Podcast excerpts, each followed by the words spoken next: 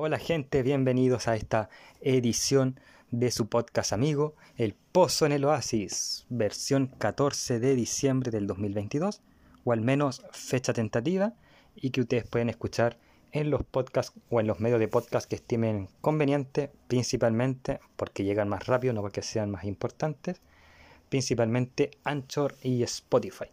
Hoy vamos a hablar de otra serie del Arrowverse, de repente las hemos ido tocando, retocando, o sea, volviendo hacia una ida y vuelta. Hoy vamos a hablar de una serie que he postergado un poco porque el género de terror que tocaba esta serie no me gusta mucho, generalmente me soy bien cobarde para estas cosas y la serie no era la excepción. Estamos hablando de la serie Constantine, una serie que se desarrolló del 2014 al 2015 y que tuvo una temporada, pero no se canceló por los hechos que ocurren actualmente, que se cancelan las series del Arrowverse casi por deporte, como vimos que pasó con Batwoman, perdón, o como pasó con, o va a pasar, mejor dicho, con Stargirl, que tremenda serie, a mí me gusta mucho. No he podido ver la tercera temporada por cosas de tiempo y porque estoy esperando que termine todo el capítulo, todos los capítulos para empezar a verla. Yo creo que la voy a empezar a ver de nuevo por temas de tiempo en febrero, así que va a ser un tema para la tercera temporada. Las leyendas que ha tenido, que ha sido la, con más repercusión por los fans que han pedido, han tenido el hashtag Restore de The Legends, aunque a mí me gusta mucho más Batwoman y Stargirl, pero bueno, estamos hablando entonces ahora, vamos a hablar de la serie Constantine, que como dije, es del 2014 al 2015. Tuvo una temporada, pero se estrenó a mediados del 2014. Está en HBO Max y tiene 13 capítulos. Protagonizada por Matt Ryan como John Constantine, Harold Perrineau como el Ángel Manny, Charles Halford como Chas Chandler, Angelica Celaya como Seth Martin, Michael Jane Shaw como Papa Midnight y existen otros más, pero ellos son los principales, aunque Papa Midnight está en, los, está en tres o cuatro capítulos. Lo menciono porque es como el gran villano de, de la serie, o el gran némesis. Constantine quizás les suene porque aparece en varias temporadas de las leyendas, desde la cuarta temporada hasta, podríamos decir, la sexta. Y en la tercera ya aparecía, pero como no, no, no como parte fija del elenco. Entonces, quizás por eso les suene, o quizás les suena a Constantine por las películas de Keanu Reeves, o como es de DC, eh, por algunos cómics. Insisto que a mí la serie me costó verla porque tiene elementos de terror. Entonces, pero antes de explicar por qué me refiero con elementos de terror, hablemos un poco de qué se trata la serie. La serie trata de John Constantine, valga la redundancia, que es una especie de detective eh, y brujo de las artes místicas, pero es mucho más oscuro que el Doctor Strange de Marvel si es que están intentando compararlo con ese personaje. ¿Qué pasa con el Doctor, perdón, con el con John Constantine? Es que, y quizás lo recuerden si son más fans de las leyendas, él tiene este trauma de haber enviado sin querer a Astra, una pequeña, al infierno. Él y junto a un grupo de amigos que se dedican a la hechicería.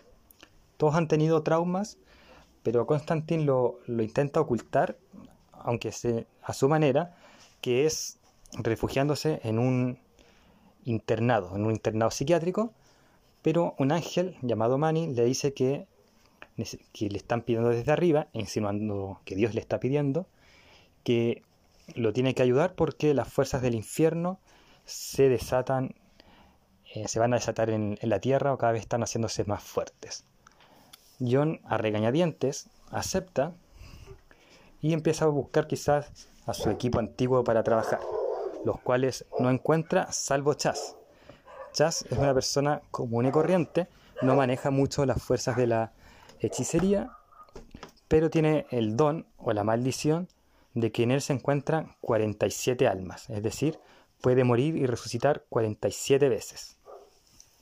Es quizás el personaje más interesante en el papel, aunque como tiene una sola temporada, la cual fue cancelada por temas de que era muy cara, no pudieron desarrollarlo mayormente. Nadie del equipo, de los demás del equipo, se unen a Constantine.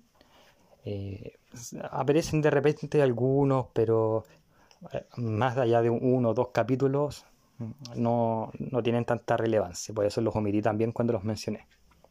Se integra a este equipo Seth, una chica que en realidad es como el interés, podríamos decir, la tentación romántica de Constantine con el desarrollo de los capítulos y que tiene un poder que lo que toca puede transformarlo en una visión, entonces eh, le sirve a John para tener pista de lo que está buscando. Cada capítulo de los 13 se presenta un caso de una fuerza malévola, eh, la cual John tiene que repeler de alguna manera, ya sea con algún hechizo, con alguna magia. Y acá es donde está el elemento terrorífico que les digo, todas las cosas son muy macabras. Si uno encontraba los expedientes X muy oscuros, esto es mucho más oscuro. Me gusta la personalidad de John Constantine, sin embargo, una personalidad muy similar al Dr. House, en el sentido que es irónico y que parece que balas no le pasan, y ambos tienen una adicción, en el caso de, del Dr. House del Bicodin, eh, y en el caso de John Constantine a fumar y a embriagarse. Más allá de eso no tienen ningún parecido y el Dr. House es mi personaje favorito de lo que es la cultura geek porque viene de mi serie favorita.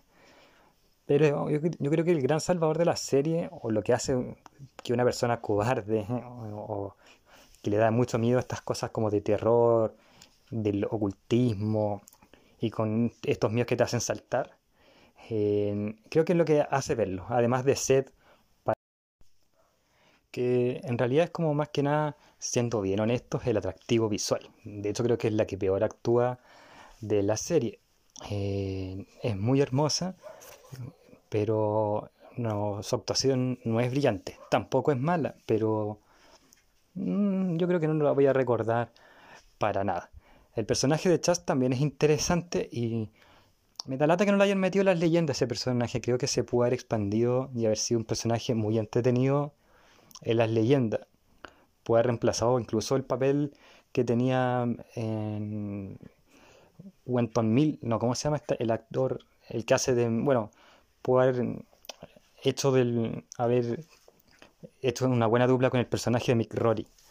Eh, así, y hubiese sido bastante interesante verlo morir y resucitar y haberlo hecho, haber seguido viendo esa dupla con John Constantine.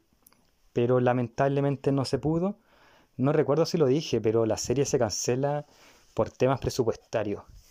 Eh, le fue bien, pero era muy cara para lo que es el presupuesto de Arrowverse, que de hecho no puede pasar del presupuesto de lo que tenía Flash y Arrow y la serie de Constantine. Y si uno ve los efectos, lo supera con creces lo que es Arrow y Flash. Entonces, eh, con justa razón lo cancelaron da para, iba a dar para una segunda temporada y creo que la segunda temporada, al igual que pasa con las leyendas, pasó con Batwoman, iba a ser una temporada muy buena, o como pasó con Naomi también, que Naomi tenía como sus guateos en capítulos, pero la última el último capítulo fue épico, en Constantine pasa algo similar. Creo que igual en Constantine lo que pasa, aparte de, de del presupuesto y por qué se cancela, aunque por lo que averigüé mi teoría es infundada, es porque escapa quizá un poco del público objetivo en cuanto a rango etario de, de Arrowverse o lo que busca el Arrowverse. El Arrowverse lo que teníamos de sangriento era Arrow, la serie de Arrow, como lo más sangriento, pero Constantine lo sobrepasa. Entonces, si la serie que quieren que sea la más sangrienta no lo es, creo que quizá por ese margen también se pudo haber cancelado, pero no fue el caso.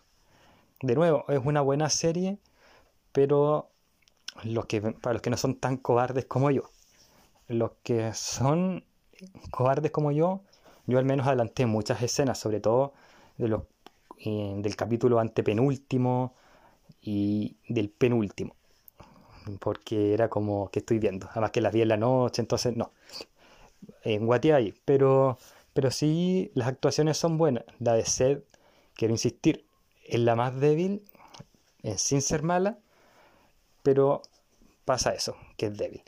Y eso, amigos, es la edición de hoy. Les recuerdo que me pueden depositar para un micrófono en sponsor.gg slash pozo y nos escuchamos en otra ocasión. Que estén bien. Como ustedes saben, el Pozo en el Oasis tiene algunas pymes que les gusta eh, ayudar, como por ejemplo Trade Games, la mejor tienda de Funcos. Ahí accede a su catálogo online y ve qué productos, Funcos y otras cosas tiene que ofrecer. Cosplay Store Chile, la mejor tienda de accesorios para los cosplayers. Ahí hay lentes, pelucas, ropas, entre otras cosas, ahí en Cosplay Store.